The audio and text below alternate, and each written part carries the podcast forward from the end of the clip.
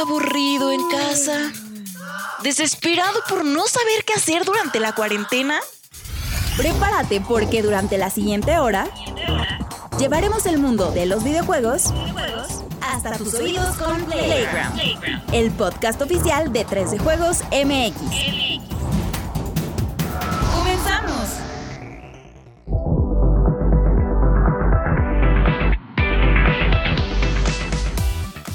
Amable comunidad de 3 de Juegos MX, qué gusto tenerlos de nueva cuenta aquí en el rinconcito de los videojuegos para el Playground número 48. Nos ponemos de gala el señor párroco del gaming que hoy trae una camisetita. ¿De qué es tu camisetita, mi buen párroco? Es de Carlos el Topo que gira. Uf, uf, con saludo y beso especial dedicado a mi buen Tony Chan Buena, que seguro nos está viendo por allá. Le mandamos un saludo y un beso así íntimo, porque han dado a Chico Palado el buen Tony. Y bueno, pues él aprecia mucho esta referencia. Tenemos a un director de cine independiente, eh, laureado. Él proviene de la escena neoyorquina urbana, donde primero salió a la luz como grafitero y después empezó a hacer películas. El señor vikingo. ¿Qué pasó, caray? Vienes como. Vienes disfrazado de. De artista, ahora sí, güey. O sea. Es así cuando trabajaba en este eventos masivos, así me veía, Rory. Así justo. Es una calca. cada vez de te ves más alternativo, güey. Que yo creo que eso es algo que te enorgullece, güey, y te, te hace muy feliz. Me, me- me siento bien por ti, mi buen Vico. Oye, ¿por que- qué dice tu gorrita, Vico? Satan, dice Satán. Es que esperabas, mi pinche No, Juanemcito? no manches, no. me- está barata, ¿eh? Me- 90 pesos. Cierto, comercial. Satancito, nada Satán más y de nada 90 menos. pesos. Uf. No, todo bien por acá, mi querido Rory. Sí, ¿cómo estás? ¿Cómo estás con el calorcito? ¿Ya estás entusiasmado por volver a la oficina? ¿No? Estoy que no puedo con la emoción, la mucha alegría de que pues hay eh, ya un rinconcito para regresar y yo estoy muy muy feliz, la verdad. Es que ya no Sí. aguanto el encierro ya. Quiero ver ahí la gente en el metro codeándose, ya sabes, un poquito del Axila, pazuco. un- dos horas en el metro, hombre, calidad, Ay, qué calidad. rico. comprar tantito marihuanol de 10 pesos, ya sabes. Todo que ya Unas venden el la, la inyección COVID eh, en el metro, según tengo entendido. Que más Qué bien era un cotito. Yo tampoco puedo esperar. Notes el sarcasmo para quien no lo pueda captar, ¿verdad? Pero bueno, Angel Orco, nuestro contribuyente, este, nuestro reportero secreto. ¿Qué pasó, mi Angelito? ¿Tú cómo estás? ¿Qué nos cuentas? Pues bien, esperando yo, eh, esperando más bien en no tener que, que estar en esa jaula de cristal que nos mandaron fotos. o sea, no es que esté fea, o sea, de hecho a mí me gustó mucho la vista que nos mandaron de la oficina, pero se ve que hay un calor, o sea, se ve que todo el sol entra por todos lados y calienta la oficina de un nivel de esos de que te mete, que vas por al Oxxo por un agua y regresas y ya está caliente a los 10 minutos, así ese nivel, yo creo. Pues bueno, ahí está. Díganos ustedes en los comentarios qué piensan, si ya tienen que regresar a las fábricas, a las minas, cómo se sienten con esa perspectiva. Pero bueno, eso aparte, porque vamos a hablar acerca de videojuegos donde también ha habido bastantes cosillas interesantes. Se va a poner esto arenoso, como le gusta a mi buen Juanemcito, que le quede exfoliada todo su cutis. Todo su pechito, sus pezoncillos, Ya me todo exfoliado en Twitter, ¿eh? Exfoliado hasta el, hasta el pellejo de allá abajo. Todo exfoliado porque va a estar buenísimo. Playground número 48, arrancamos.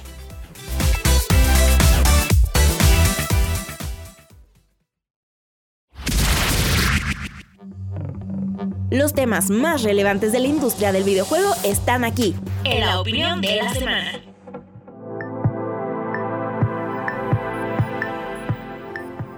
No paran las noticias importantes y seguimos en racha informativa. Luego de que se hiciera completamente oficial la compra de Bethesda por parte de Xbox, se celebró un evento donde se dejó claro que los futuros juegos de la compañía se mantendrán como exclusivos de cualquier plataforma que tenga Xbox Game Pass. Servicio que por cierto se sigue robusteciendo cada mes. También tenemos la noticia de la fundación de Haven, el nuevo estudio independiente liderado por la veterana productora de Assassin's Creed, Jade Raymond. Vamos a la mesa de opinión porque esto se va a poner muy bueno.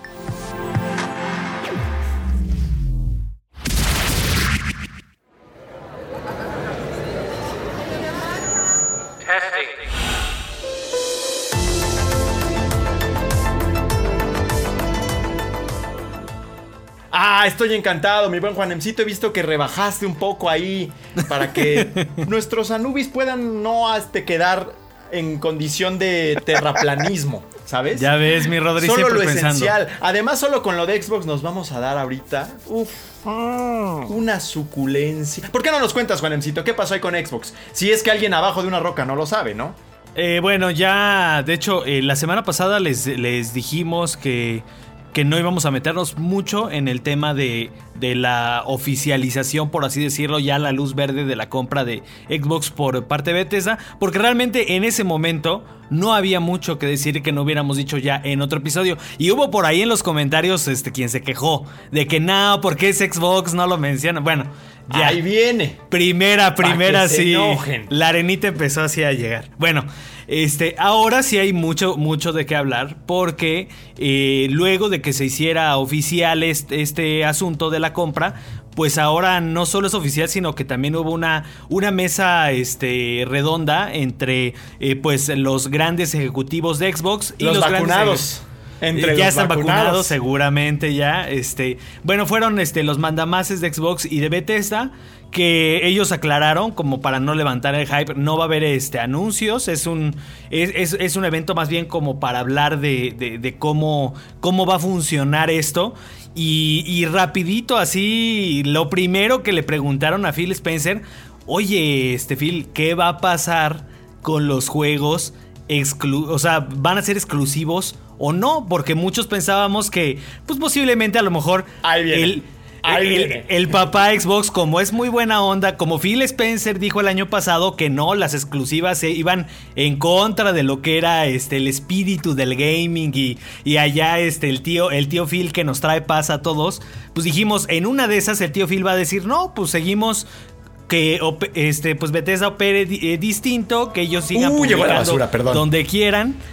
Y no, resulta que pues este eh, Phil lo dejó claro con una comunicación yo debo quejarme un poquito ambigua.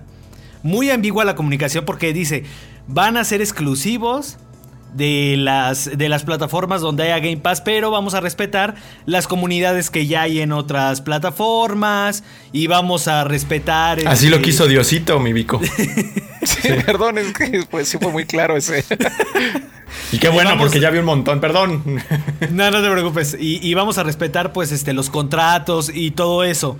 Este, obviamente en la presentación no hubo ni mención ni a Deadloop ni a eh, ¿cómo se llama? Ghostwire Tokyo, que son este los ¿sí se llama así? Sí, Ghostwire Sí. Tokyo y Ajá.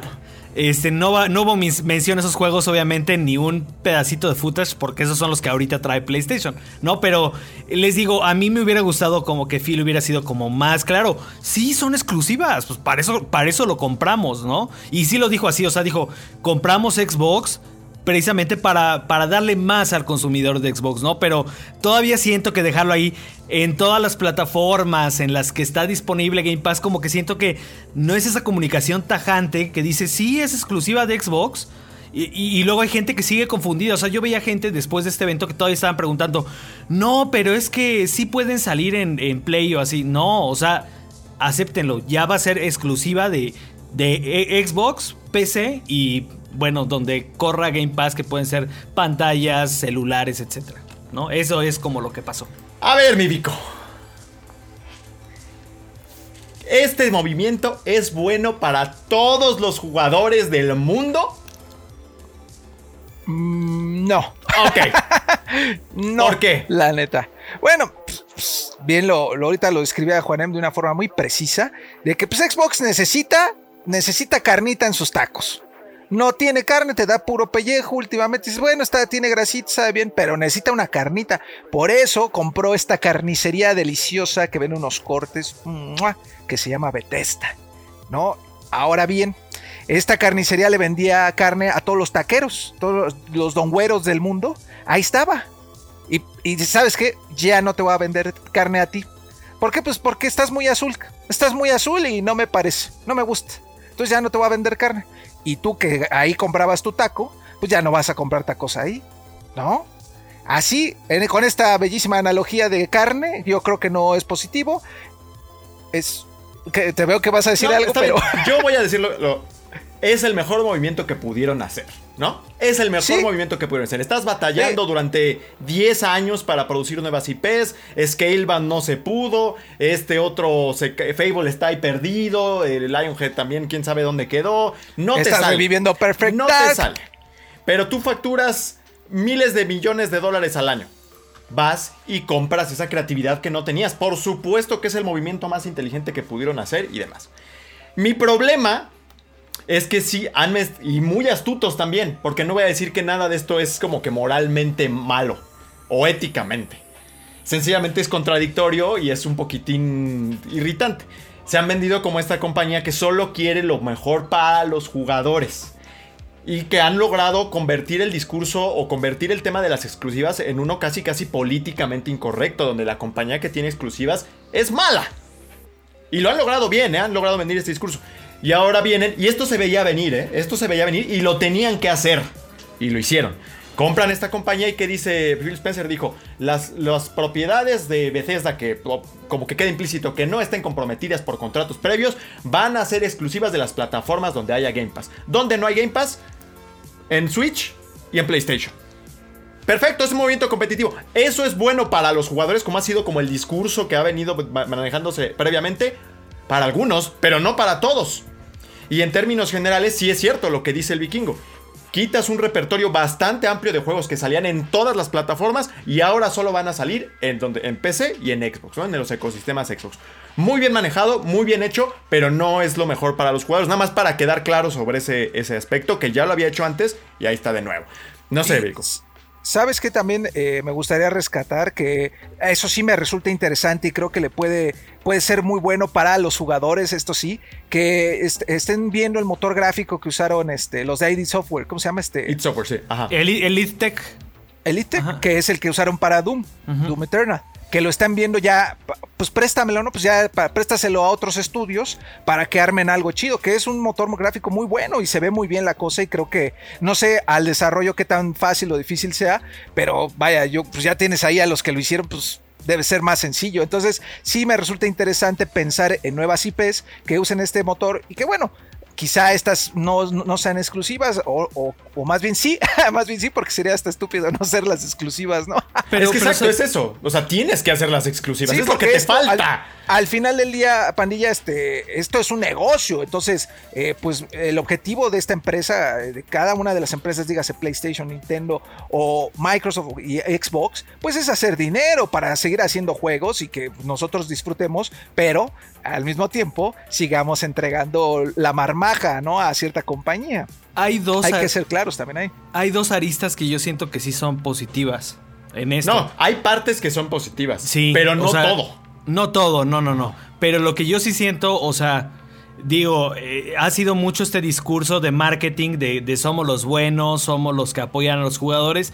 En ese sentido, por ejemplo, si se mantiene Game Pass como un servicio accesible, este, y, que te da acceso inmediato a los estrenos. En ese sentido, a la gente le va a costar menos trabajo si se compran una consola de Xbox, acceder a esas exclusivas que a lo mejor antes sí tenían que pagar una buena lana de lanzamiento. Entonces, en ese sentido de como democratizar así los juegos, a ellos les convenga o no ya es otra cosa, ya como manejen ellos su negocio, pero eh, democratizar así los juegos sí es un poco, pues sí, sí tiene beneficios para los que solo paguen Game Pass y ya no vuelvan a querer comprar juegos. Y la otra, eh, a, mí me, a mí me intriga mucho lo que va a hacer PlayStation, porque ya lo vamos a mencionar un poquito más adelante en el tema de Game Pass, pero eh, me gusta mucho ver cuál va a ser la reacción, porque PlayStation, esto sí es un, un pique de cresta ahí bastante fuerte en el que eh, creo que también si, si PlayStation ya se, se estaba estancando un poco era porque la generación pasada hubo muy poca respuesta por parte de, de Xbox y ahora en esta generación que ya se van a poner buenos los, los trancazos, yo creo que sí, quien más va a ganar va a ser el consumidor porque de ambos lados se va, a- se va a buscar conservar al público y creo que eso, esa competencia que le faltaba mucho a Xbox el año, el- la generación pasada, yo creo que eso sí puede ser benéfico para el ecosistema general. Pero más o menos, porque finalmente si yo ya me había decidido a irme por, por ejemplo, por Play, ¿no? Porque tengo... Go- Ahorita ya hay una serie de juegos que yo esperaba que salieran en Play y ya no están, güey. O sea, hubiera sido creo que más positivo que ellos sacaran nuevas, ¿no? Y entonces los de Sí. Xbox tienen sus nuevas propiedades, las cosas que son de... Porque finalmente bajo la lógica que estamos viendo, entonces que PlayStation compre otra, otra compañía y vamos a quitar master parties del, del sándwich. Hasta que al final todo sea de alguien y solo salgan las consolas de cada quien, ¿no? Bueno, sí, tienes razón. Ese punto sí es peligroso también que es peligroso a la guerra que de, es- bi- de es- billetazos. eh, de que- porque digo, yo creo que PlayStation es una guerra que no puede disputar por Sí, no. términos de, de bolsillo, pero si se pudiera, pues bueno, vamos a comprarle las propiedades a Konami o vamos, y ahora son nuestras. Y son juegos que estaban pues para todos, para Xbox, para PlayStation, para Switch y para PC. Y ahora ya no, ahora ya son de alguien y ya no son de otro. Tú, Angelo Orco, ¿crees que Game Pass de algún modo, eh, de, de- de braille total, pero quién sabe, que igual el plan último de Xbox sea poner Game Pass hasta en, en Switch y hasta en PlayStation? Y entonces sí, sea bueno para todos. Pues en una de esas, o sea, ya viéndolo como que en un futuro casi perfecto, pues tal vez sí. El problema es que, pues justamente como creo que ahorita le están tirando más y como justo lo dijo Juanem, o sea, cuando lo puedas empezar a poner en pantallas y todo, pues como que va a ser, van a tirarle a la onda de, pues ya no necesitas consola otra vez, ¿no? O sea, ya no vas a necesitar tal cosa para poder seguir jugando. O sea, ¿tú crees que ya la siguiente generación igual ya no necesiten la consola entonces? Pues es ¿no? que, es, o sea, viéndolo así podríamos decir que sí, pero pues vean cómo está, cómo falló, por ejemplo, Stadia. O igual sea, lo pones Game Pass en la tele. Sí, o sea, en puedes tenerlo. dentro de 5 o 10 años, ¿no? No sé. que, que lo tengas y que ya este, te lo incluya como un servicio extra. Yo creo que eso sí, pero que lo veamos como a futuro, casi casi el próximo año eh, se empieza a trabajar, pues no, no va a pasar porque al parecer el, el que tenía las herramientas, el que te iba a poder hacerlo porque tenía la infraestructura y el dinero que era Google con Stadia, pues ya vemos cómo le está fallando. O sea, yo creo que en una de esas si Microsoft en una de esas diría, ah, pues lo vamos a intentarlo, como que ver cómo está fallando, van a decir, ¿sabe qué mejor? Seguimos explotando lo que nos, lo que nos funciona y como dicen ustedes, pues si ahorita lo que les funcionó fue hacer el, la compra de una compañía tan grande como es Bethesda, pues obviamente lo van a seguir explotando. El problema va a ser cuando les rinda frutos, ¿no? Porque una cosa es que lo hayan comprado y todos estemos emocionados y todo, pero si no hay nada, o sea, como dicen, o sea, el, el primer juego exclusivo, ¿cuál va a ser? Pues no, no.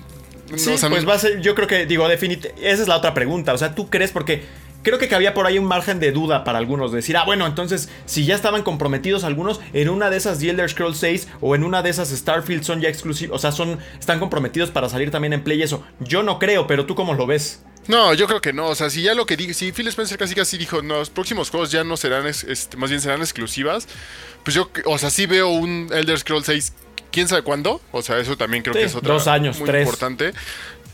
Que ya sea exclusivo para, para consolas de Microsoft y en este Un caso. Indiana el Jones, Xbox, ¿no? También. El Indiana Jones también, todo eso. Pero pues, por ejemplo, seguimos diciendo, son juegos que acaban de anunciar. No tienen más de un año del anuncio, a lo mucho. Dos. O sea, son juegos que no van a. Uno, no van a salir este año, obviamente. Y los que vayan, puedan salir este año, que es como por ejemplo Deadloop, que es lo que más cercano tenemos. Y creo que es lo que más pues, se ha trabajado. Obviamente sale todavía para PlayStation y en Xbox. Aunque todavía. O sea, de una forma u otra, sí está medio raro este, esa cosa de año de exclusivas. Porque poniendo el ejemplo.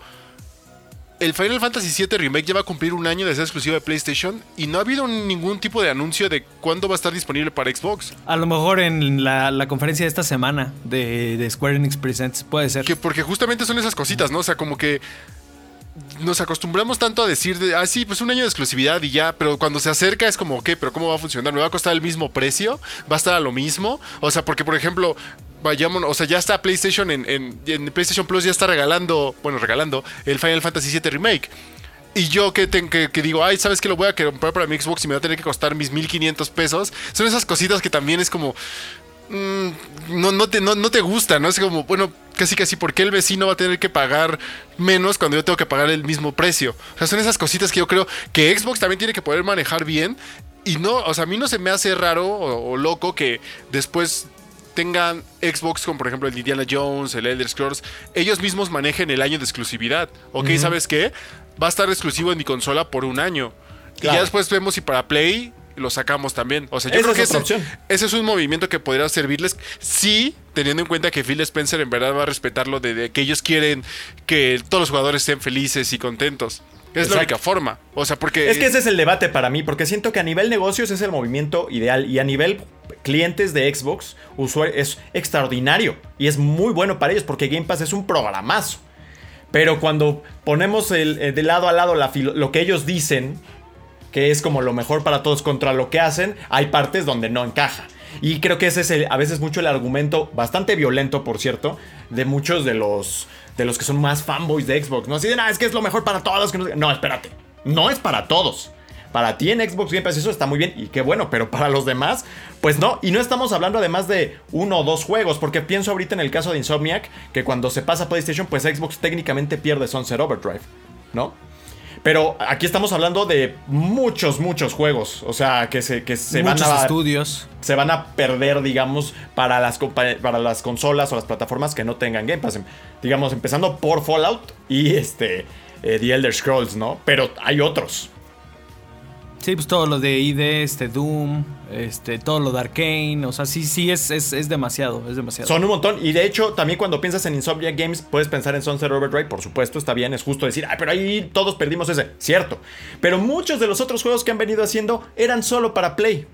O sea, realmente solo Décadas convierte en una, una unión ya como que, digamos, Cantada. mm, exacto, cantada. Lo mismo que pasaría si a- a- fuera con Blue Point Games. Que llevan ya mucho tiempo haciendo cosas para las exclusivas de, PlayStation. Pues ya se pasan, pues son cosas. O sea, nadie pierde algo que ya tuviera en otra consola. Pues que es como la cosa aquí que es un poquito opuesta a este discurso de que todo es bondad y positivo, ¿no? Eso es lo que yo digo, pues ahí. Pero bueno, lloverá de todas maneras. ¿No, mi buen Juanemcito? Yo creo que sí va a ser firme la, o sea, también se hacen me, haría bien. un po- se me haría muy confuso también si llegara a pasar eso que comentaba Angelo de que dejen exclusiva un año y después lo pasen a otras plataformas porque Phil ya lo dijo, o sea, a quien vamos a atender es al fan de Xbox y así lo dijo muy claro ese día. Dijo, tú jugador de Xbox vas a tener todas estas exclusivas en Game Pass. O sea, creo que ya el discurso es muy, muy claro. O sea, no. Yo digo que no hay vuelta atrás, no, no hay marcha atrás. Y si lo llega a ver, sigo yo un poco incómodo por esta comunicación que sigue siendo ambigua, que no es tajante, que no es. Lo que que, sigue es que- siendo disfrazadilla del discurso de, de somos los buenos. Exacto. No me gusta es que es eso. No me gusta. Todo esto es parte de una estrategia y la han hecho muy bien. La han hecho muy bien. Es una estrategia de comunicación que ha convertido algunas de las debilidades que han tenido en defectos de los otros. Como de, ah, tú tienes exclusiva. Eres Horrible. Hazte para allá. Retrógrada, maligno. Fuchi.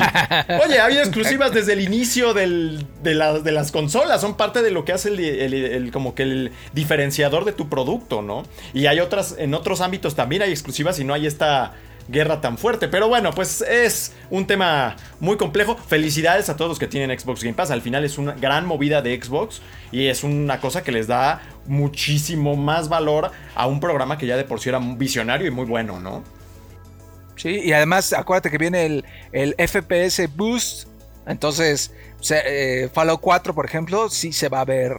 Se va a ver machín, la neta. Sí, se va a ver sí, sí. chido. Eh, va a haber mucha diferencia y se está beneficiando de toda la tecnología que maneja Xbox. Pues ya los veremos, porque acá también tengo al, al Series S descansando felizmente. Así que habrá cosas ya ahí que. Con su cobijita, un- así está tapadita. No, pues no, sí lo uso, sí lo uso. pero bueno. Bueno, ¿qué, qué tenemos además, este, mi Tenemos, eh, bueno, eh, siguiendo en el tema de Xbox, este, tenemos por ahí eh, un- noticias referentes a Game Pass que eh, particularmente Digo, se está sumaron 20 poniendo- juegos nada más en una semana, ¿no? Para Sumaron empezar. 20 juegos y creo que hay un mensaje además ahí que hay que leer entre líneas porque, bueno, hay varios mensajes. Uno, este, cosas que a lo mejor no, no imaginaríamos ahí. Este, como, como por ejemplo, este Octopath Traveler, que destacó bastante en esa lista. No nos lo imaginaríamos ahí, ahí está, ¿no? Este, tenemos también el tema de Star Wars Squadrons, por lo de EA Play, que también ahí está completamente metido. Outriders, creo que Outriders es un caso, un Pero caso particularmente interesante. Inquietante porque, eh, o sea, Square Enix se tropezó con Avengers. Ahorita están tratando de. Vamos a ver qué vemos De esta semana en la claro. conferencia. Están tratando de levantarlo. Ahí viene para Next Gen. A ver si, si logra ese, ese renacimiento de entre las cenizas como, como No Man's Sky y otros, otros este, Fallout eh, 77, productos. Dicen que ya está súper bien. Que son, son la excepción a la regla. O sea, no es de que todos los que fallan este, se recuperan mágicamente. Y hay un montón de ejemplos de, de estos flops que, que realmente terminan incluso con los estudios. Fallout Este, 76 a Coto, porque me equivoqué. Ajá. entonces, o sea, tenemos, eh, eh, como dice Rodri, creo que sí es un poco inquietante el asunto de Outriders porque puede ser que, en esta como beta o este demo no haya habido como que el, el furor que se esperaba y, y, bueno, ahí fue dos pájaros de un tiro. Le metes base de usuarios a este juego que pudo haber nacido un poco más desprotegido si hubiera sido pues, full price en todas plataformas y además, este, pues eh, otra, otra medallita ahí en, en, el saquito de Xbox de decir, miren, este, los juegos de estreno, ya no solo los nuestros, sino también los third party, día uno en Xbox Game Pass. ¿no? Entonces. Va a quedar para highlight eso, ajá. Está bien, o sea, está padre. O sea, se está poniendo muy, muy fuerte. Y, bueno, del otro lado también Play. O sea, a mí se me ocurrió este blasfemar contra Game Pass en, en, en Twitter. Dije, que, Play también se estaba poniendo competitivo, porque bueno, mientras, mientras Xbox anuncia esto, Play tiene también a Final Fantasy VII Remake en, en, en, este, en, pasó Control, en PlayStation Plus, tiene la, la, Plus Collection, que también son la mayoría de sus exclusivas buenas. Ahorita todos los juegos chidos de, PlayStation VR los aventaron ahí en un paquete de 10 que van a, dejar, a llegar completamente gratis, incluyendo Horizon, y ya también nos regalaron Ratchet, o sea, están regalando un montón de cosas que ahí sí ni suscripción necesitas ni con el Play at Home también vienen. Ajá, exacto. Play at Home, ajá, que son 10 juegos. Ahí Entonces, está el Subnautica, que he escuchado cosas extraordinarias. Está Subnautica, está Astrobot de VR, o sea, de verdad. yo ni tengo, lo voy a jalar ahí porque dicen que es buenísimo. Son 10 juegos que son muy buenos. Bueno, a mí se me, se me ocurrió en Twitter comentar que era competitivo y, luego, luego las antorchas ahí de que no, que, que cómo se me ocurre decir que eso es competitivo. Ok, no me di a entender. Lo que yo decía es de que está también bueno. O sea, se ve a, leguas que eso también es respuesta por parte de PlayStation. Y creo que. Creo que aquí es pues, donde. ¿Cuál es el problema? O sea, ¿cuál es el, ¿cuál es el problema? O sea, están compitiendo, claro. Es competitivo. Y, creo que ahí es. Ahí alguien, alguien este, por ahí comentó en ese hilo. Cuando ya corregí el tweet porque competitivo se le sea muy agresivo. Bueno, le puse. Es buena oferta. Ahí alguien contestó que que efectivamente, o sea, mientras se pongan más duros los trancazos, quienes ganamos somos nosotros, porque... En eso sí. Si tienes las dos consolas, fíjate, ahorita por el lado de Game Pass te están consintiendo a más no poder. Ya no estaban consintiendo y ahorita se viene. O sea, el, mi, mi, emoción sí fue también genuina. O sea, está bien. O sea, no voy a tener que pagar si, si quiero jugar Outriders si no lo reseño, ¿sabes? Este, está bien eso. Pero también del otro lado, creo que no podemos ignorar que se está poniendo también muy bien. Y Oye, eso es que esto es competencia. Yo no sé cuál es ahí la cosa que. que... Recuerda que todo ahorita ofende, mi Rodri, entonces... Están compitiendo, son marcas que están compitiendo, siempre han competido y van a seguir compitiendo. Y eso es bueno, como dice Juan M. Eso es bueno, entre más competencia ya se pone más bueno. por suscripción, esto es perfectamente positivo. Que se me olvidó allá, Angel Orco, ¿tú sientes que, por ejemplo, van a seguir saliendo los juegos de Bethesda en Switch? Híjole, no creo. ¿También crees que.? Porque la relación entre Xbox y Nintendo ha sido bastante estrecha, entonces como que parece que el triángulo está bastante cómodo para continuar, ¿no? Yo creo que más bien ahí ya dependería también del hecho de que tendrían que hacer como. No, ahora sí que un port. Porque pues mientras más avanza el tiempo y más avanzan los juegos, pues obviamente Bethesda le estaba metiendo más detalle a sus juegos y tal vez llegaba a un punto donde no iba a poder seguir compitiendo con el performance que tienen, por ejemplo, las consolas de nueva generación. Sí, o sea, sí hay juegos que, que estaban llegando muchísimo después, porque ya son juegos, pues un poquito rebajados, pero también pero digamos, como para efectos de que Xbox diga, ah, bueno, ahora Bethesda es mío y ya no lo saco. O pues sea, más que, por la parte técnica. Pues es que, ajá, por lo mismo también dirían como que, ok, tendrían que hacer un, un trabajo como que digamos, el doble para poder sacar sus juegos ahora en la versión de Switch, que al final de cuentas no creo que lo que quiera Xbox es seguir gastando para poder poner sus juegos en otro lado, ¿no? O sea, no creo que haya tanto problema con hacer el cambio para PlayStation, pero para Switch es a lo que yo me refiero, o sea, Switch las limitantes que tiene sí son pues más notorias contra las, otras consolas, yo creo que Xbox no diría, ah, bueno, también voy a invertir en otro equipo para que hagan los ports para esto. Habría que ver cómo les ha ido en ventas ahí, ¿no, Juanemcito? Porque no sé qué también les ha ido a los que ¿Quién sabe? Pero lo que sí siento es de que si empezara ya Xbox a romper las fronteras de, de, las tres grandes empresas que tienen cada una su propio ecosistema. Si rompe, ese, si rompe esa barrera y se pasa a otra plataforma, yo sí veo primero tratando de conquistar a Nintendo. De hecho, De hecho, yo creo que ya han de estar los ejecutivos de Microsoft súper insistentes con Nintendo para tratar de llevar el servicio. O sea, Game Pass, X, Xcloud. O sea, ahorita ya vemos en Switch Este, vemos juegos como Control, que salió, eh, y Hitman 3, que salieron este, como Cloud Editions, que son juegos que son imposibles a nivel técnico de que quepan en una consola con el hardware que tiene Switch, pero han sido posibles gracias a- al cloud gaming. Entonces, sí veo a Xbox interesado, además de que a Nintendo ahorita le está yendo fenomenal. Imagínate poner en, en- en Nintendo un servicio como Game Pass a la medida de, de- de Nintendo Switch, pero que lo ofrezca Microsoft. Y la verdad es de que yo siento que ahí más bien Nintendo debe, debe ser muy estratégico y ver qué va a ganar de todo esto si, si, firma, el, si firma ahí el, el- Sí, el pacto sí, con sí. el diablo. Yo ¿no? sí veo a Game Pass O sea, llegando a Nintendo en algún punto, ¿eh? Pero bueno, ¿cómo ves esta guerra? Bueno, no es una guerra, pero esta competencia de servicios de suscripción, mi buen Vico. Pues lo positivo siento yo es que al mismo tiempo de que van surgiendo nuevos, van mejorando algunos que ya estaban, pues se obligan ellos mismos a mejorar en- de una forma única y diferente, ¿no? Que se transforma en mejores servicios para el consumidor, ¿no? Entonces, eso es lo que yo veo positivo, que esfuérzate, o échale ganas en serio para, em- enamórame pues, hombre, no crees que tienes ya todo por hecho, no, no, no, supérate, mejora tus servicios, da mejores exclusivas en ellos como lo está haciendo Xbox, ¿no? Que, ah, bueno, a ver, ahí te va Outriders día uno, ¿no? Eso es lo positivo, lo malo es que de pronto... eh, Quizá haya, si todo este modelo se copia, se clona en diferentes eh, eh, con diferentes eh, empresas, con diferentes compañías, siento que va a haber una saturación en el mercado. ¿Qué es lo que está los- pasando con el stream? Hace rato Justo, venía en el carro stream y de video. Paramount por un lado, Netflix por el Paramount otro, Plus, Disney Netflix, Plus. Amazon Prime, eh, Disney Plus, HBO Max. Stars, HBO Max. Stars. O sea, mira, y, luego este, ¿cómo se llama el de Telmex? Este, Claro, claro, Claro claro Video. y le echas ahí este Blim, Blim. porque te gustan las novelas. O sea, imagínate, ¿no? Son de a 100 pesos cada uno. Eh, digo, y acá no son 100 pesos, ¿eh? O sea, a pesar de que es muy buen precio, por ejemplo, el, el Game Pass está a muy buen precio, la neta, por lo que obtienes, pues sí, imagínate ahora uno de PlayStation y luego uno de Nintendo y luego échale eh, alguno de Steam que se ocurra, ¿no? Pues puede ser uno de Steam también, que también son competencia. No, y que. Epic, Epic Games ya está regalando juegos también ahí al por mayor. Sí, y eso a mí vamos me- a ver en qué termina eso, ¿eh? Vamos y eso a mí me deja reflexionando en, en- en- en el doble filo de estos servicios que sí puede parecer súper emocionante y súper chido y súper conveniente para el usuario, pero yo lo veo también como consumidor de videojuegos con poco tiempo. O sea, sí, a lo mejor mucho de mi tiempo de trabajo es jugando cosas que tengo que reseñar en todas las plataformas, ¿no?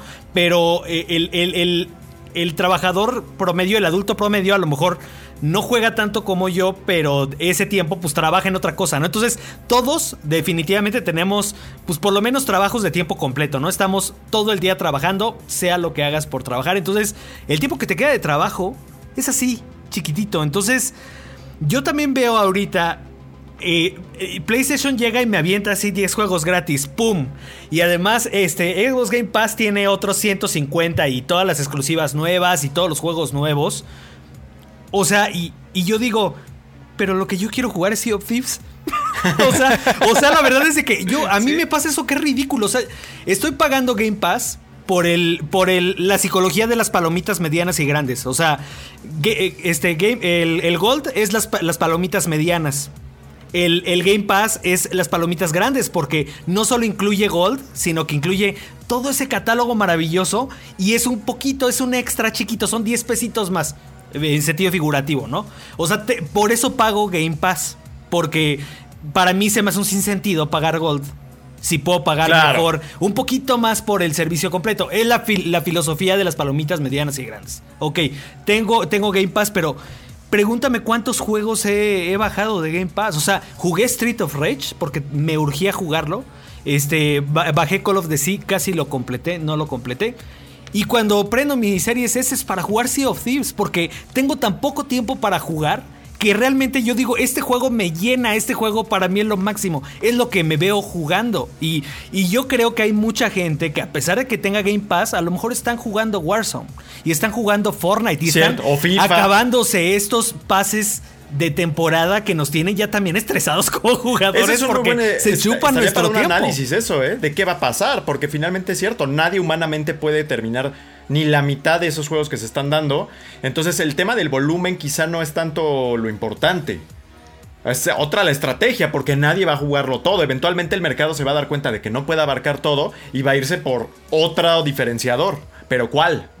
En ese sentido, yo siento que los juegos, este modelo de juego como servicio, como lo está haciendo Warzone, como lo está haciendo este, Fortnite, como lo está haciendo Sea of Thieves, yo creo que tienen más potencial que estos servicios de ultra saturación de juegos que a lo mejor entre tanto no vas a probar tanto. O sea, dependiendo también de qué tipo de jugador seas, pero creo que a nivel de negocios es mucho más inteligente enamorar al jugador con esta propuesta que tú dices, esto es lo que yo le quiero dar esas dos horas que tengo libres para jugar todos los días. Esto es en lo que yo quiero vivir. Ahorita, este, Fall Guys, que se viene también nuevas cosas con la compra de Epic. Creo que esos juegos servicio yo siento que tienen un poquito más potencial que estos megaservicios en una sociedad saturada en la que también pago Netflix, pago Disney Plus y ya no sé a cuál le hago caso o Amazon Prime. ¿A qué le hago caso si tengo tanto por ver, tanto por jugar? Oye, uno también como consumidor también es, es una, una saturación increíble de opciones de entretenimiento en la que ya no sabes a dónde voltear.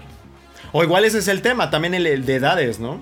Porque finalmente hay como una edad en la que sí puedes jugar todos esos juegos, lo que no tienes es el dinero. Igual al papá le conviene más pagar eh, un Game Pass o también ya había un Ubisoft Plus, si no me acuerdo, bueno, si no mal recuerdo, o sea, uno de estos servicios que concentradores de muchos juegos, este, que pagar varios juegos individuales y para el adulto que ya trabaja sea otra cosa, porque sí es cierto, o sea, para mí no es conveniente del todo, porque no lo voy a usar.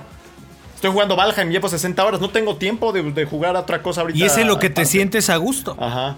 Entonces, pues bueno, ahí está el tema. Es una competencia, porque sí lo es, la verdad, muy sana entre ambas, está dando buenos resultados, pero siento que va a acabar transformándose en otra cosa o transformando la forma en la que se hacen los juegos de otra manera. Hay que ver qué tanto entonces ya le conviene a un PlayStation hacer un God of War 2, cuando lo, en teoría quizá lo que le convenga más ya es echarlo en un servicio de estos como. ¿Cómo se llama? PlayStation Collection, o bueno, Plus Collection.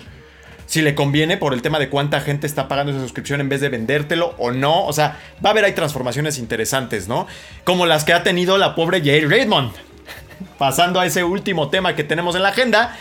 Que bueno, ya lleva, acumula una buena cantidad de años dando tumbos entre varias compañías. Y la más reciente, pues fue eh, precisamente en Electronic Arts, ¿no?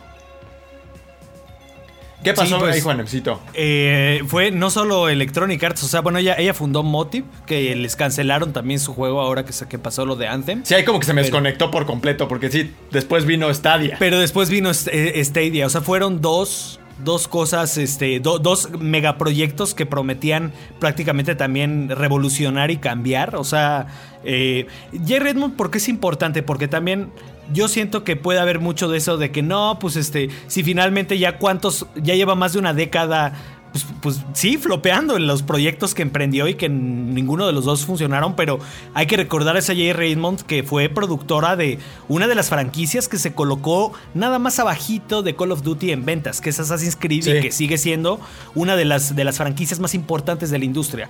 Yo creo que al tener ese e, e, esa visión detrás de una franquicia tan importante. Por eso el nombre Jade Raymond sigue este, pues pesando, ¿no? Y ahora pasa de estos megaproyectos, a lo mejor también con muchas restricciones por todo el dinero que hay en juego, pero pasa de que pues ya soy indie, ¿no? Ya soy indie, traigo a un montón de desarrolladores que han estado conmigo por décadas, pues es Montreal una de las mecas del desarrollo de, de videojuegos a nivel, a nivel mundial. Y, este, y ojo ahí que a pesar de que están trabajando en una exclusiva de, para PlayStation, o sea, seguramente hay un contrato de por medio, creo que también lo deja ahí claro que es un estudio independiente. Entonces, yo creo que va a ser, va a ser algo similar a lo que pasó con Kojima Productions, que es, ok, este, yo ya llegué a un acuerdo con esos cuates para, hacer, para hacerles una propiedad este, intelectual que va a ser de ellos, pero finalmente yo mantengo mi autonomía y, y después de eso, pues yo puedo hacer lo que quiera donde quiera, ¿no? Creo que eso, eso es eso es bueno también como para, para democratizar también ahora sí otra vez, ahora mi palabra favorita del día, este pues el, acceso a los futuros proyectos de, un estudio que pues podría tener potencial si hay, si hay figuras clave de esa, de esa meca de desarrollo de videojuegos que es Montreal, ¿no? Así es, tú como ves el caso de Jay Raymond, mi buen Angelito. O sea, yo no sé si ver el caso de su trayectoria nos habla un poco también de la transformación de la industria. Porque ella cae en Electronic Arts en un momento en el que siento que Electronic Arts no creía mucho en los... No, recuerdo bien cómo iba a ser el proyecto en el que ella estaba trabajando. Creo que era un mundo abierto de Star Wars, ¿no? también estuvo involucrada en eso, pero lo- el último proyecto que cancelaron nunca se supo bien qué era. Ella estuvo ahí en, en una época en la que yo creo que ella estaba totalmente divorciado del, del single player. Ahorita creo que ya lo están retomando. Creo que incluso han redoblado esfuerzos en, en conceptos como el de Star Wars Jedi Fallen Order. Pero ella cae ahí en el momento en que parecía que ese concepto estaba desgastado. Y luego se va a Stadia. Y pues en un O sea, como que es la historia de alguien que está en el lugar y momento equivocados, ¿no, Angelito? Eh, el problema yo creo que también es que muchas veces siento que tal, o sea, como que los medios generan un poco de hype respecto a cuando se va a un nuevo estudio y como que todos estamos esperando casi casi el Assassin's Creed versión nueva. O sea, bueno, no Assassin's Creed, pero su nuevo juego. Y pues sí, o sea, creo que se te- termina escuchándose más el hecho de que flopeó o que no le fue bien. No por culpa de ella, sino por culpa de. Pues digamos que de ejecutivos o exacto, o sea, al final las son las tendencias las que terminan por darle Creo que el hecho de que tener el. eh, ahora sí que estén bajo la ala de, de PlayStation, pues yo creo que les va a ayudar. Mínimo, mínimo para que esta vez pueda hacer un juego. O sea, pase lo que pase. Yo creo que mínimo va a poder terminar a hacer un juego. Porque ese es creo que el problema que ha tenido. O sea, ni siquiera ha dejado, ni siquiera ha podido terminar proyectos que haya tenido. O sea, imagínense que eh, como si ustedes llegaran a un nuevo trabajo todos felices y que de repente luego, luego les pusieran trabas y al año tuvieran pues ya que moverse. Yo creo que ese es el problema que ha de tener. Y lo que se le. Digamos que ahora sí que lo que se le aplaude es la consistencia y la perseverancia que tiene para no dejar la industria. Porque no es como que haya sido pues buena con ella. O sea, yo creo que eh, por fin encontré una casa, como les digo, como es PlayStation, que yo creo que sí le va a aportar mucho. Y creo que sí nos puede entregar un buen juego siempre y cuando pues no se rompa esa relación, ¿no? Porque yo creo que también si ya llega a haber un problema extra con PlayStation y al final te terminas cancelando un juego, pues yo creo que ahora sí ya es como una Se va a retirar. Ajá, que pues, o sea, y como, o sea, ya ha pasado con otros, o sea, fíjense, o sea, y lo que se me viene a la mente luego, luego por ejemplo, Cliff Lesinski con sus últimos juegos que fueron un fracaso, que lo, lo que hizo él fue mejor, ah, pues ya me voy de la industria. Esto ya no es para mí, esto ya no me sirve, ¿no? Que muchos decían que más bien fue por berrinche de que pues, su juego estaba horrible. O sea, no fue tanto que la industria estuviera contra él. Sí. O sea, yo creo que son esas cosas. Y yo creo que, como dice Juanem, o sea, el hecho de que tuviera un, un- un- por así que un título como el de productora en Assassin's Creed, pues es que sí eh, emociona a la gente y sí, no, sí dan ganas de ver cuál es el, el proyecto con el que está trabajando. Que al final de cuentas, pues cuántas ideas han de haber perdido ya de- de estar entre brincos. Y yo creo que, les repito, yo creo que con PlayStation se va a hacer muy bien. Porque al final de cuentas, pues PlayStation lo que, lo que quiere es, así como lo mencionamos con Xbox, lo que quiere es seguir haciendo creatividad y seguir sacando juegos y no solamente recurrir a, ya saben, a la secuela de tal juego o tal eso, sino como Ajá. que quieren nuevas IPs. Y yo creo que esto es lo, lo- lo mejor que le pudo haber pasado, ¿no? O sea, Oye. si hubiera dicho, ¿saben que me voy con Xbox? Estaríamos hablando igual. O sea, no estamos refiriéndonos a una marca, sino que estamos refiriéndonos a que la compañía les va a dar, le va a otorgar la seguridad que necesitaba. O sea, y lo peor de todo es que se- estaba con, eh, con Electronic Arts y estaba con Google. Y si con ellas dos, o sea, hubo tantos problemas, yo creo que lo que sí necesitaba era, pues ahora sí que uno de los grandes. O sea, hubiera sido casi casi o PlayStation o Xbox o en una de esas hasta Nintendo, ¿no? O sea, pero que fuera un juego de una compañía grande, así que de los tres grandes, para que, pues ahora sí, ella pudiera estar trabajando, digamos que a gusto y que la gente dijera, se emocionara por un proyecto, porque no simplemente es, oigan, ¿saben qué? La trajimos a que trabajara en el Uncharted. O sea, la trajimos y va a tener su estudio y como dicen, o sea, tiene la libertad para hacer lo que quiera y lo que PlayStation le está dando, pues va a ser este, pues dinero, la ayuda que va a necesitar. En una de esas al rato nos dicen que va a poder usar uno de los motores de Ajá. emblema de PlayStation, ¿no? O sea, tal vez el, el décima, o sea, esas cositas que creo que es lo importante. Que creo que es lo que va a emocionar y, y que esperemos para todos que en unos, que les gusta? Cuatro años veamos un juego, pues ahora sí que sorprenda. Oye, mi Vico, está bien interesante cómo hay como una especie de de agentes libres. Vamos a tomar también a Jade Raymond ahí, pero tienes a varios. O sea, está precisamente Cliff. Está David Jaffe por ahí que también está como que perdido. Está Leslie Benzies, que es el amo y señor de los juegos de Rockstar, que también está, digamos, como, como agente libre ahí. ¿Qué, qué otro desarrollo? Bueno, no sé si meter ahí a Ikumi Amy Nakamura. Amy Hennig y Kumi Nakamura, que realmente se le conoce mucho por Ghostwire Tokyo. Creo que por ahí tiene Devil Within en su trayectoria, algo de Okami, algo así. Bueno, pues también es otro talento. O sea, si tú pudieras rescatar a dos de esos para meterlos a tu proyecto, ¿a quiénes, a quiénes de ellos metías? Uy. Chale, yo creo. A Ikumi la metía porque me cae bien. Sí, me cae bien. Y además me parece que eh, tiene su, su mente, su cabeza funciona de una forma distinta. Entonces, yo creo que podría eh, ofrecer buenas, eh, buenos aportes. ¿Sabes quién más está? estudio. Jason West, que es el otro, la pareja de Vincent Pela en Infinity Ward. Que él se salió después de todo el rollo que pasó con Activision y más, pero él también es de los papás de Modern Warfare, ¿no? Entonces decías, decías. Pues también no lo jalamos, ¿por qué no? Pues, es que también ahí depende qué están haciendo, ¿no? Por ejemplo. A Cliffy no. Y eso que es el papá de Es tu que juego favorito. yo creo que Cliffy ha de ser bien conflictivo. Sí. Yo creo que ha de ser de esos de si no me ponen este garrafón en, para bañarme, yo no me baño, ¿eh? Y no trabajo. Yo, yo creo, la neta, no tengo el gusto, nunca lo he entrevistado, nunca he hablado con él, pero se me hace que ha de ser un poquillo.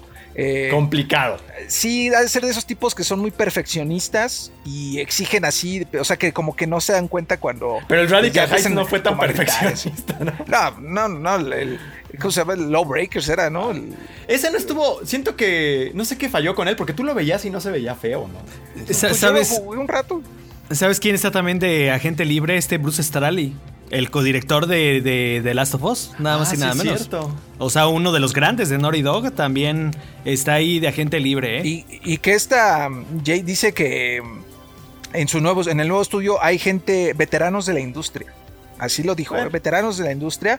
Quién sabe si a- alguno de ellos, pues dijo, pues qué onda, vente a trabajar aquí, vamos a hacer algo cotorro, porque además ella dice que lo que, ella- lo que se busca con este nuevo estudio es que no, no los estén molestingando, ¿sí? O sea, que los dejen trabajar eh, libremente, que quizás sea eh, como viene ahí adjunta la nota de, de, de 3D Juegos, por cierto, eh, pues quizás sea una referencia a todo lo que pasaba con Stadia, ¿no? Que, que como que yo creo que no los dejaban trabajar a gusto, que le decían, es que esto no, es que esto es incorrecto, es que esto toma mucho dinero, esto es mucho tiempo, ¿Sabes es que quién no, más quedó? es que Patrice no. Desilets, que era el, el- el También. compañero de Jay Raymond. Y, y está en su estudio, tiene su estudio ese de los. el juego este de primates. Pero no le salió muy bien. Mi- Michelle, se enojó, Michelle ¿no? Ancel también, que ya se fue por allá Ah, a cultivar sí. uvas y no sé qué tanto, ¿no? A cuidar a los. A, cuidar a sus animalitos. Y, y- y mira, todo esto nos recuerda y es un, este, una invitación, un recordatorio para toda la pandilla, que pues sí, estar en esta industria es padrísimo, pero requiere cierta fortaleza mental también emocional, ¿sabes? Porque el Cliffy B eh, se fue de berrinche, ¿no? O sea, la verdad es que no aguantó vara y dijo, ¿saben qué? Yo la neta me retiro porque si no aguanto, no aguanto vara. No, no me parece, estoy molesto. Y me voy, ¿no? Pues, Y es una cuestión quizá ya de salud personal de cada uno. Este, eh, recuerden que si ustedes se van a dedicar a esto también, no solo como, como nosotros que somos medios, sino si quieren desarrollar también van a, quizá van a sudar sangre y llorar rojo, de verdad, ¿no? Entonces, pues que estén preparados emocionalmente, ¿no? Eso requiere fortaleza emocional. Y no Pues será Phil que Fish- ya Phil viene. Fish es un buen ejemplo, ¿no? No El será que ya viene, de- digo, de lo opuesto. Ahorita que hicimos el recuento de todos los grandes que ya están medio fuera, ¿no será que ya ahorita ya más bien como que esa generación fue la que ya pasó los retirados y ya viene una nueva generación de, de creativos súper locochona, donde yo creo que la única empresa que se mantiene muy fiel a, su, a sus orígenes. Es Nintendo, donde ahí sí tienen las vacas sagradas que son las que siguen moviendo todos los hilos, una, u- un grupo selecto de creativos como me, me imagino en el estudio de Walt Disney en su momento, los Nine Old Men, que eran así el grupo en el que se sustentaba toda la animación del estudio, así Nintendo tiene ese grupito de, de talentos que siguen como que dando vida a todo, pero realmente en el resto de la industria es como ya más bien sangre nueva la que está levantando y, y estos, pues, los dudes que hicieron Valheim, que son un grupito chiquititito, este, que, que hacen un hitazo, los que hicieron Fall Guys, o sea, los que han hecho estos juegos, que poco a poco también, este, pues están atendiendo a las generaciones de, de una nueva generación de jugadores que busca otras cosas, ¿no? Sí, es cierto, es que es que es Keiya, Keiya Numa es, me parece uno de ellos. Aonuma, está Miyamoto, Shigeru, está,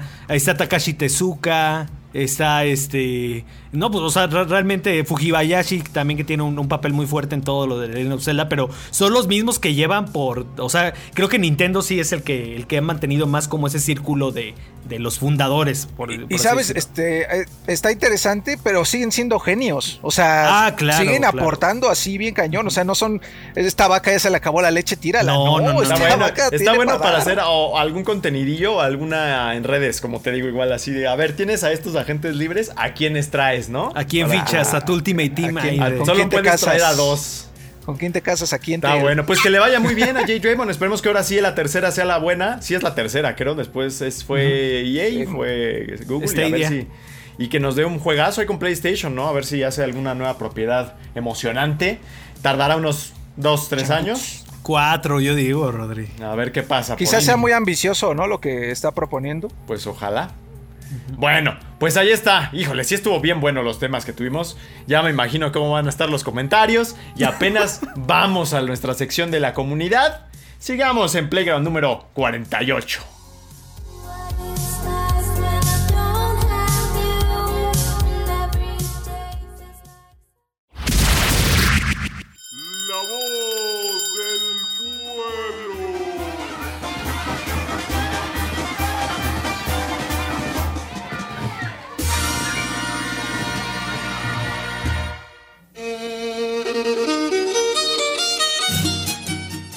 Semana pasada, Dotemu y Tribute Games anunciaron un nuevo juego de las tortugas ninja que fue un completo flashback al pasado y a una época inolvidable para los juegos inspirados en licencias populares. Por esta razón, hoy en La Voz del Pueblo, nuestra comunidad recuerda cuáles fueron los mejores juegos inspirados en una caricatura o licencia.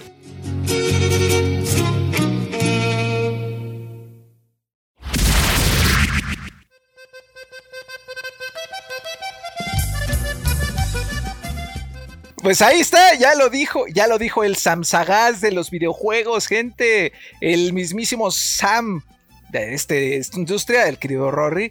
Hoy, una vez más, ustedes participan con nosotros. Muchas gracias a todos los que siempre están ahí con su comentario. De verdad que les insisto, me, me- nos encantaría meterlos todos, pero son alrededor de 60, 70 comentarios bien cotorros. Y pues bueno, eh, intento campechanear para que no se repita siempre el del oso grizzly, por ejemplo, a quien mandamos un saludo, que es nuestro valedor. Entonces, campechanamente, les preguntamos sobre eh, los mejores juegos de licencia o de alguna caricatura, cuáles creían que eran ustedes. Y oh, qué Yo creo que voy a comentar oye, alguno que no va de, no A ver. decir ustedes. No, vamos a empezar y ya luego lo. Ah, que ellos, eh, la banda primero y luego Exacto, nosotros, ¿qué te primero, parece? exacto. Uf, chulada. Vámonos eh, ahí riendo, mi querido Angelito, tú que ahora estás muy sereno. eh, el de Carlos, Carlos Ríos. Vámonos hermano. con Carlos, que es Ríos, arroba Ríos 270790, que dice, ¿qué onda banda? Saludos desde Monterrey, espero si salga mi comentario. Híjole, está complicado, yo pongo un top 3.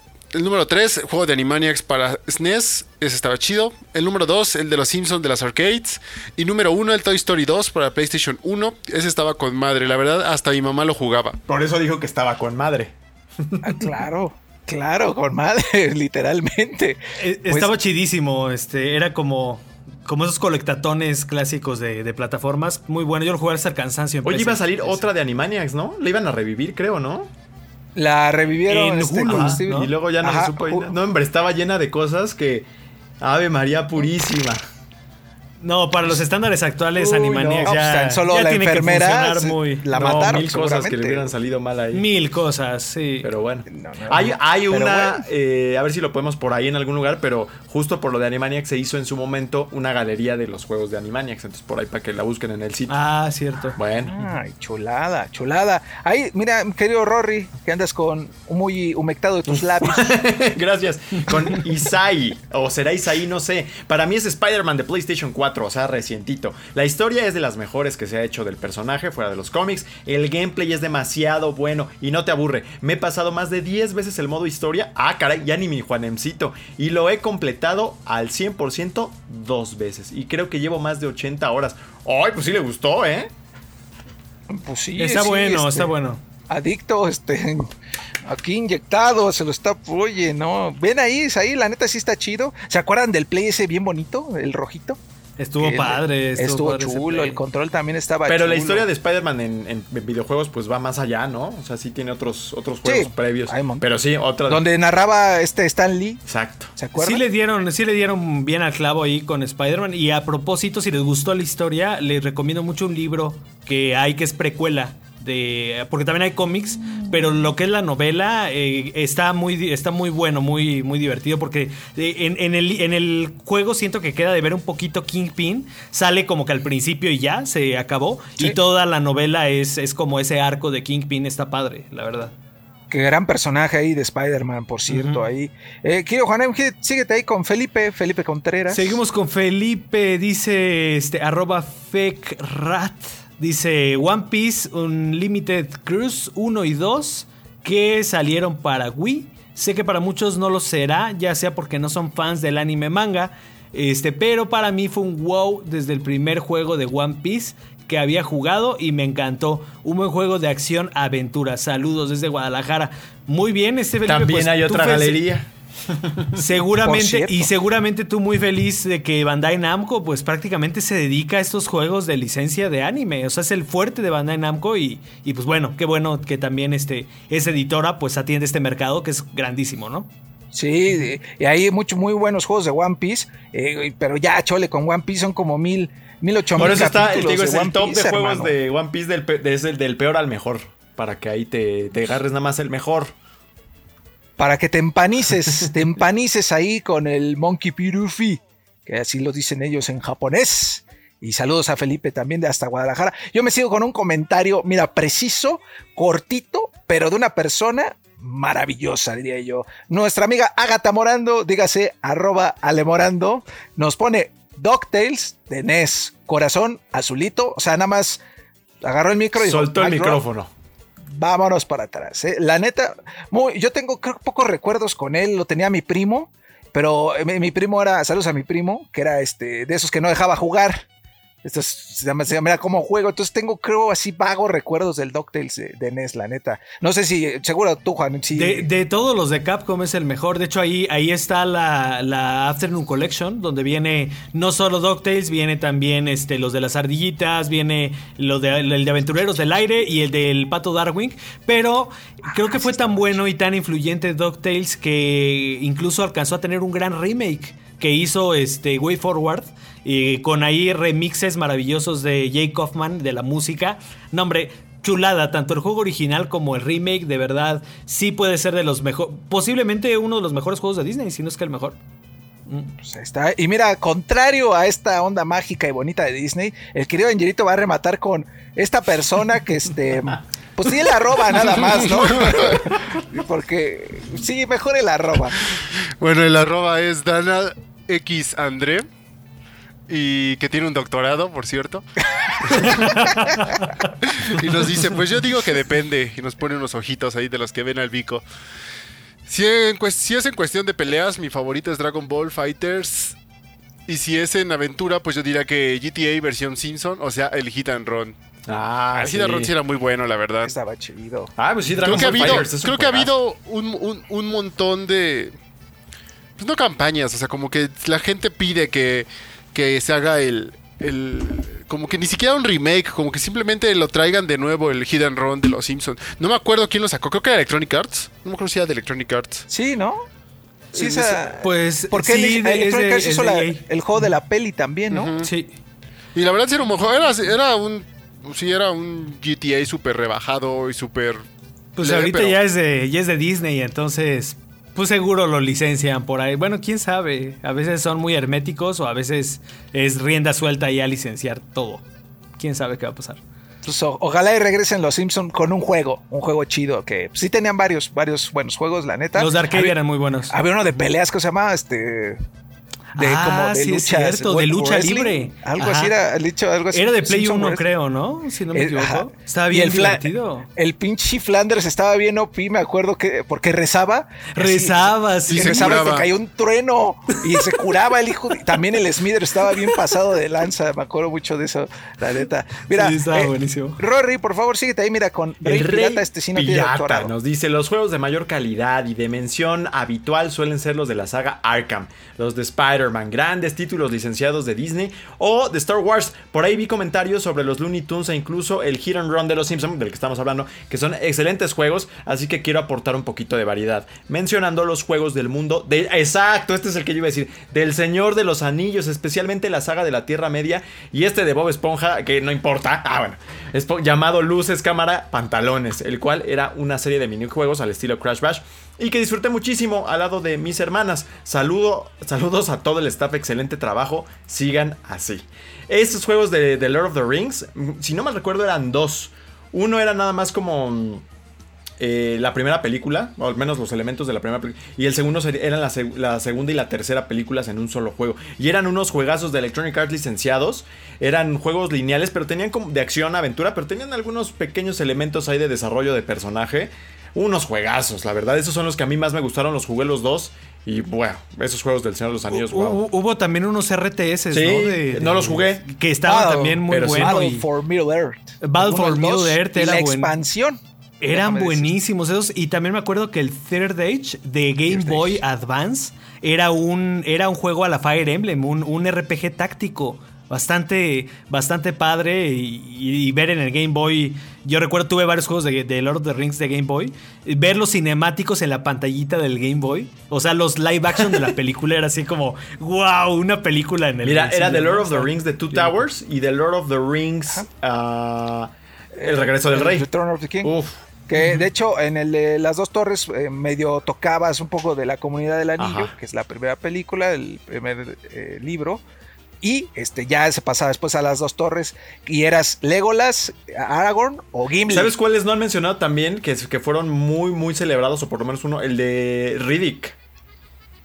Riddick tuvo uno. estaba y chido. hubo uno que, que la gente No, siempre catalogó como el mejor. Como uno de los mejores. Sí, de Chronicles of Riddick. También es. En ese de los de las dos from torres Butcher Bay. era ¿Era en tercera persona? o cómo Sí, eran en tercera eso? persona los dos. Los es que yo eran- tuve, yo tuve los de Game Boy, pero en, en Game Boy eran, haz de cuenta, un diablo, era, era un clon de diablo, era este, Isométrico. eh, como es que vista cenital, ¿no? isométrica y andar looteando cosas. Estaba bien loco. Estaba chido. Ojalá y regresen con. un- Ah, pues ahí viene Gollum, ¿no? Por cierto. El- un día, primero Dios. Un día. Ahí un viene día- la serie, ¿no? De Lord of the Rings. Entonces, a ver si Amazon. como que... Creo que nos falta ahí reavivar Uy, este yo, amor por a Lord of él the nunca Rings. se ha apagado la flama, mi buen. Y además, ya este, para que te empapes tantito de COVID, ah, viene en 4K remasterizado. Ah, sí. Yo quiero comprar, están en sí. 2000 y Abusado. fracción las, los Blu-ray 4K, que ahora con mi. Los 4K, telecita, pues, Para estrenar, mi Rodri. Ay, ahí. para que se me aplane más la hemorroide.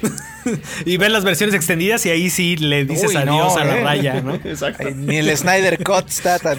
Uy, uy, A ver, a por ver. cierto, ahí le vamos a dar una checadita y luego. Eso. ahí. Ah, bueno, eh, ¿quién va? Eh, Juanen, por me favor. toca. mira, eh, Uy, y me toca uno de mis juegos favoritos de Play 1. Eh, cerramos con Pablo Gutiérrez que dice: Esta vez sí va a salir en el Playground los de Facebook. Ahí le, le aventó ahí un sí, coscorrón la a- Perdóname, a. Pablo, hermoso. Sí, dije, no, este tiene que salir para que vea que sí los leemos. Dice, y para juegos basados en caricaturas, sin duda alguna, Looney Tunes Ship Raider es uno de los mejores. Ese coyote te hace pensar y pesar. Pe- pensar y pensar, y claro, los del conejo también. Estaba padrísimo este juego porque era un, un este, tenía mucho sigilo. O sea, era un juego de sigilo en el que tenías que esconderte para robarte a las, a las borregas del perro ovejero. Y eran unos puzzles de verdad súper bien elaborados. No, hombre, chulada de juego, mi favorito de, toda la lista ahí de los comentarios, ¿eh? Que había muchos también, ¿sabes? Mencionaban este, los de Aladdin. Eran buenos, eran eh, buenos. Bueno, toda esta, este, el de, el de Mickey, ¿cómo se llama? Este, Epic un- Mickey, Epic Mickey además es retorcidísimo. No, el que era de, de Ah, Super este, Nintendo. Yo creo que, era- los Mickey Main, ¿cómo eran este? No me acuerdo. Ah, se me fue el nombre. Pero eran esos, eh, Mickey era como un maguito, como un, como un Este, es Magical Quest. Ándale. Es Magical Quest. Ujú. Magical Quest. Ah, había ¿sabes? uno, dos y tres, por cierto.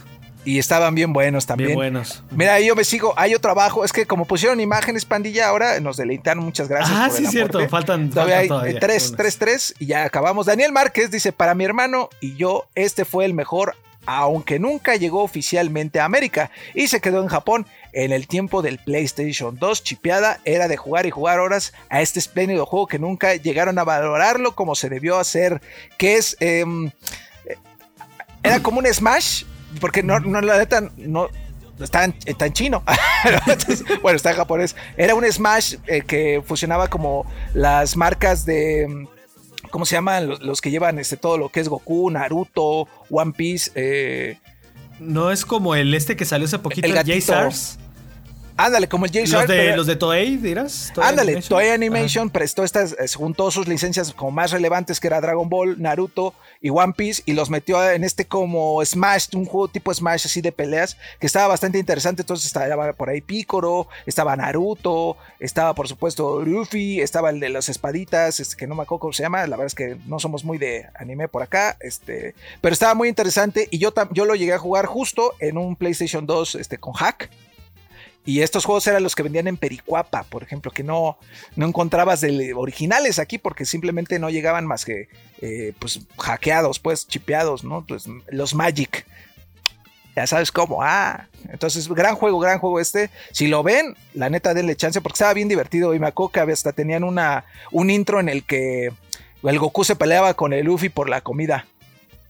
Entonces, estaba chido, todo lo hizo Toei Animation, estaba, estaba bastante interesante la neta. Ahí síguete, querido Angel Orco, ya con el penúltimo. Vamos con Luis Enrique Sánchez Ríos que dice que el de The Lord of the Rings de Two Towers en PlayStation 2, qué joya, lo jugué hasta el cansancio. Lástima que Electronic Arts haya perdido su Pero alma. fíjate Es el que, no tenía Rodri. alma en ese entonces, bajo esta lógica, porque es la época, si no me equivoco, de John Riquitelo, que tampoco fue como que el, este, el gran santo de los juegos super... Era la época también de los juegos de, de James Bond, que no eran muy, muy buenos tampoco, ¿no? Eran licenciados y no eran muy memorables. Pero estos le salieron bien. Y a ver, ahorita, ahorita que estoy pensando y que dijimos El Señor de los Anillos, me acuerdo mucho que en esa época, mi querido Rory, eh, salieron también los juegos de Harry Potter y que salió un poquillo a la par ahí ambas fan- ¿Y eran franquicias también de cine. Es lo que no me acuerdo si eran de EA. No sé. Sí, sí era- eh, eran uno, era de Electronic Arts, Pues justo. mira, Estoy viendo eh, el del sí, eh, prisionero la- de Esa alma de la que hablan en este comentario era la alma de los juegos licenciados. Nada más que unos le salían bien y muchos otros no. Y después dijeron, mejor ya no hay que hacer. Y ahorita ya hacen muy pocos. Digo, Star Wars es uno. No sé qué otra licencia ahorita tengan, como de película o así. Los de Lego, pues no son de, de Lego Star Wars y todo eso no, no es de ellos. Pero bueno, ya no es la época de los juegos licenciados como era en ese entonces. Pero bueno, En fin, ojalá y regresen así con buenas licencias. Querido Rory, es mi honor. termina, fírmala ahí, este, como Fírmala, tú sabes. como con- Gio.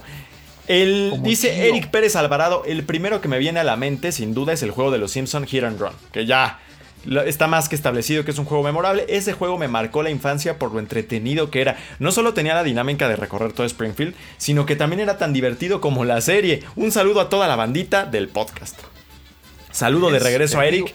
Y pues sí, este juego marcó la infancia de muchos. A mí, la verdad, de niño hasta luego no me dejaban ni ver los Simpsons. Ya después no hubo remedio. Y pues ya, el resultado es este daño, ¿no? Ahí vienen las mega, megaproducciones de licencias a propósito. Vienen otra vez. este, al menos, por ejemplo, Ubisoft trae tanto un juego muy ambicioso de Star Wars como uno de Avatar. Tienen Avatar ahí en la Entonces, congeladora desde hace. Que ahorita Avatar acaba de recuperar ahí el trono, ¿no? De, Sí, de- por- del taquillero. Entonces estamos hablando de una licencia importante. Entonces, sí los hay, pero yo siento que antes sí salían como. Porque se creía que era la caliente, o sea, receta rápida al éxito. Claro. Tal vez lo Y era. ahora ya como que son como que un poquito más cuidadosos. Esperemos que sean realmente juegos memorables. Ah, así ¿sabes que cuál verdad otro? digamos, wow. Que de hecho era otra licencia que fue de hecho el primer juego que yo compré con mi dinero de un primer trabajo así de verano. Ah, el de Matrix, ¿no? Que nos contaste. Eh, un juego bastante gacho, la verdad. Pero que a mí me gustó Sí. mucho. Yo lo disfruté mucho en aquella época. Ya no me acuerdo ni cómo se llama. Enter the Matrix, creo que se llamaba, ¿no? Ajá. Eh, De- creo que sí, Los- para Play 2. Sí. A ver. Sí, que, que salían este. Ni siquiera controlabas a Neo, controlabas a otros dos personajes. Pero bueno, pues sí, otra eh, la época de las licencias. Pero Así bueno, pues era la época de las licencias, que pusieron muchas, muchas aquí, este, eh, mencionaban los de South Park, por ejemplo, los últimos dos, Stick of Truth. Uy, los y de este, Ubisoft, ajá. Muy eh, que buenos. es juegazos. El del primero, el de Ratatouille, por aquí están poniendo. Eh, un sí no lo montón, los de Arkham se repetían así hasta el cansancio, pues porque son grandes títulos. En los de las gárgolas, ¿te acuerdas que había juego de gárgolas? A mí me gustaba la caricatura. también. Estaba bien cotorra, ¿no? Ahí Este, está en Disney Plus también. Ah, ¿a poco? Oh, oh. Uy, pues la Sí. voy a ver. Eran los mismos dibujos que Batman, me acuerdo. Y ponían los Batman de las aventuras de Batman y Robin, de SNES, este, un montón, un montón. Nuevamente, muchas gracias a todos los que participaron con nosotros, que siempre, pandilla, no saben el gusto, el honor y la sonrisa que nos sacan siempre al leer sus comentarios, sobre todo cuando tienen nombres tan cotorros con sus doctorados eh, y toda la cosa, ¿no? Entonces, bueno, pues, eh, si ustedes tienen algún comentario final, amigos, uno que les gustaría ver de regreso. O ya nos pasamos a la parte más de saber. Pues a ver si regresa Matrix con la película, que ahí viene otra vez. Ojalá. Sí, Ojalá, pues men. mm, a mí me gustó mucho Epic Mickey también. Ah, claro. Un juego que, un juego que se Otro desarrollador que está también. ahí perdido. El Warren Oye, pero es bien este, santurrón se el Warren Spector, muchísimo. luego me cae gordo. Sí, sí, está bien, ya. Pero eh, muy, muy atrevido para los estándares de Disney, eh, darse la libertad de hacer ese mundo tan oscuro, con cosas tan coloridas y felices. Eso me gustó mucho de, de ese juego, que pues, tiene otras broncototas y la secuela fue bastante mala. Pero bueno, el primer Epic Mickey yo diría que posiblemente de mis favoritos. ¿Hay Angelito alguno? ¿Tú? No, pues ya dije, el, el de los Simpson A mí sí me gustaba ese de ojalá. Pues lo, aunque sea lo regresen, lo, lo, lo dejen bajar como. Pues esos títulos que, que no tienen que meterle nada, como por ejemplo el Bully, que simplemente corre bien en el play, esos de Ray Rockstar. Pues así, o sea, que lo simplemente lo dejen, pues que lo dejen gastar y ya. Pues ahí lo tienen. A mí como me gustaría ver un remaster de The Warriors que uff. Otro clásico que muchos. Yo nunca lo he jugado, pero he escuchado ¿no? que es otra de las muestras de que Rockstar Oye. nunca falla. No, es para recuperarte la sangre te dabas a Ah, todo. ¿y sabes cuál estuvo bueno reciente? El de. Mad Max. No manches, neta. Sí. El de Mad Max de Avalanche estuvo bueno. No, bueno, fue así extraordinario, pero estuvo bien. A mí me Estaba gustó chido, estaba. Sí, chido, era, como era bueno, como que, como que se basaba mucho en, en, en ese estándar que dejó Batman para Mm, esos era un buen juego. Muy repetitivo, Era- pero el Batman estaba de- muy bien de Mad. Max. Y el combate, uf, muy bueno. En fin, ahí está. Pues bueno, ahí está, pandilla. Vámonos a la parte más este, triste de este podcast, que es cuando se acaba. Vámonos. não é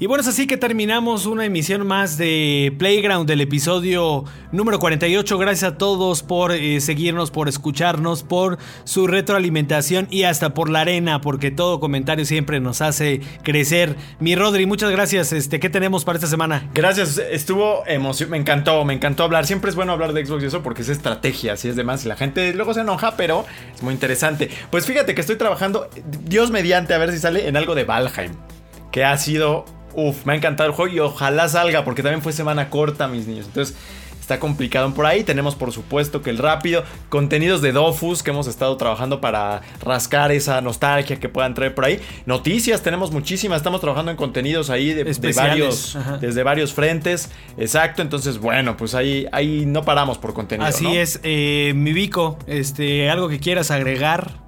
Eh, Ah, pues como no. Siempre eh, recuerden seguirnos en todas las redes sociales porque se están subiendo unos videos, gente, que yo no sé ustedes si no han visto, pero están chulos, ¿eh? Muy, muy chulos. Este, ahí pendientes, pendientes. Por, por cierto, la banda que eh, hicimos una dinámica de unos teclados, ténganos tantita paciencia. Este, por favor, hermanos, que ya, ya hablé con los ganadores y todo, pero eh, pues el envío o sea, ha sido un poco más complejo de hacer que de lo que pensábamos. No se preocupen, va a llegar su premio porque a nosotros nos gusta cumplir y vamos a cumplir con su premio. No se preocupen, solo paciencia. Y muchas gracias a todos, como siempre, los más hermosos aquí en 3D Juegos. Mira, ¡mua! ay, saludos a Tony, lo amo. Ya.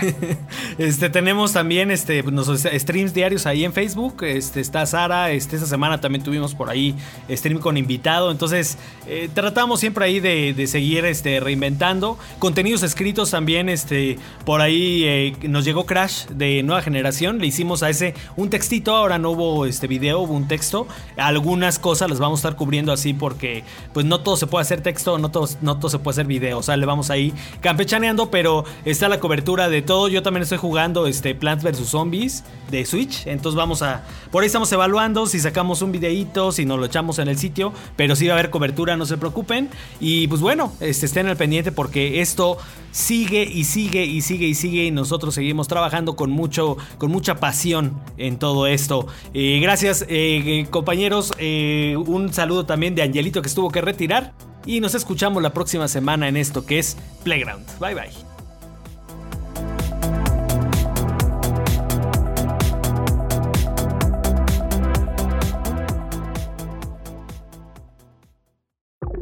Listo, ahora estás informado, distraído y relajado. Nos vemos en la siguiente edición de Playground, el podcast oficial de 3D Juegos MX. No olvides visitarnos en nuestras redes sociales, así como nuestro canal de YouTube y nuestra página oficial www.3djuegos.com. Hasta Hasta la próxima.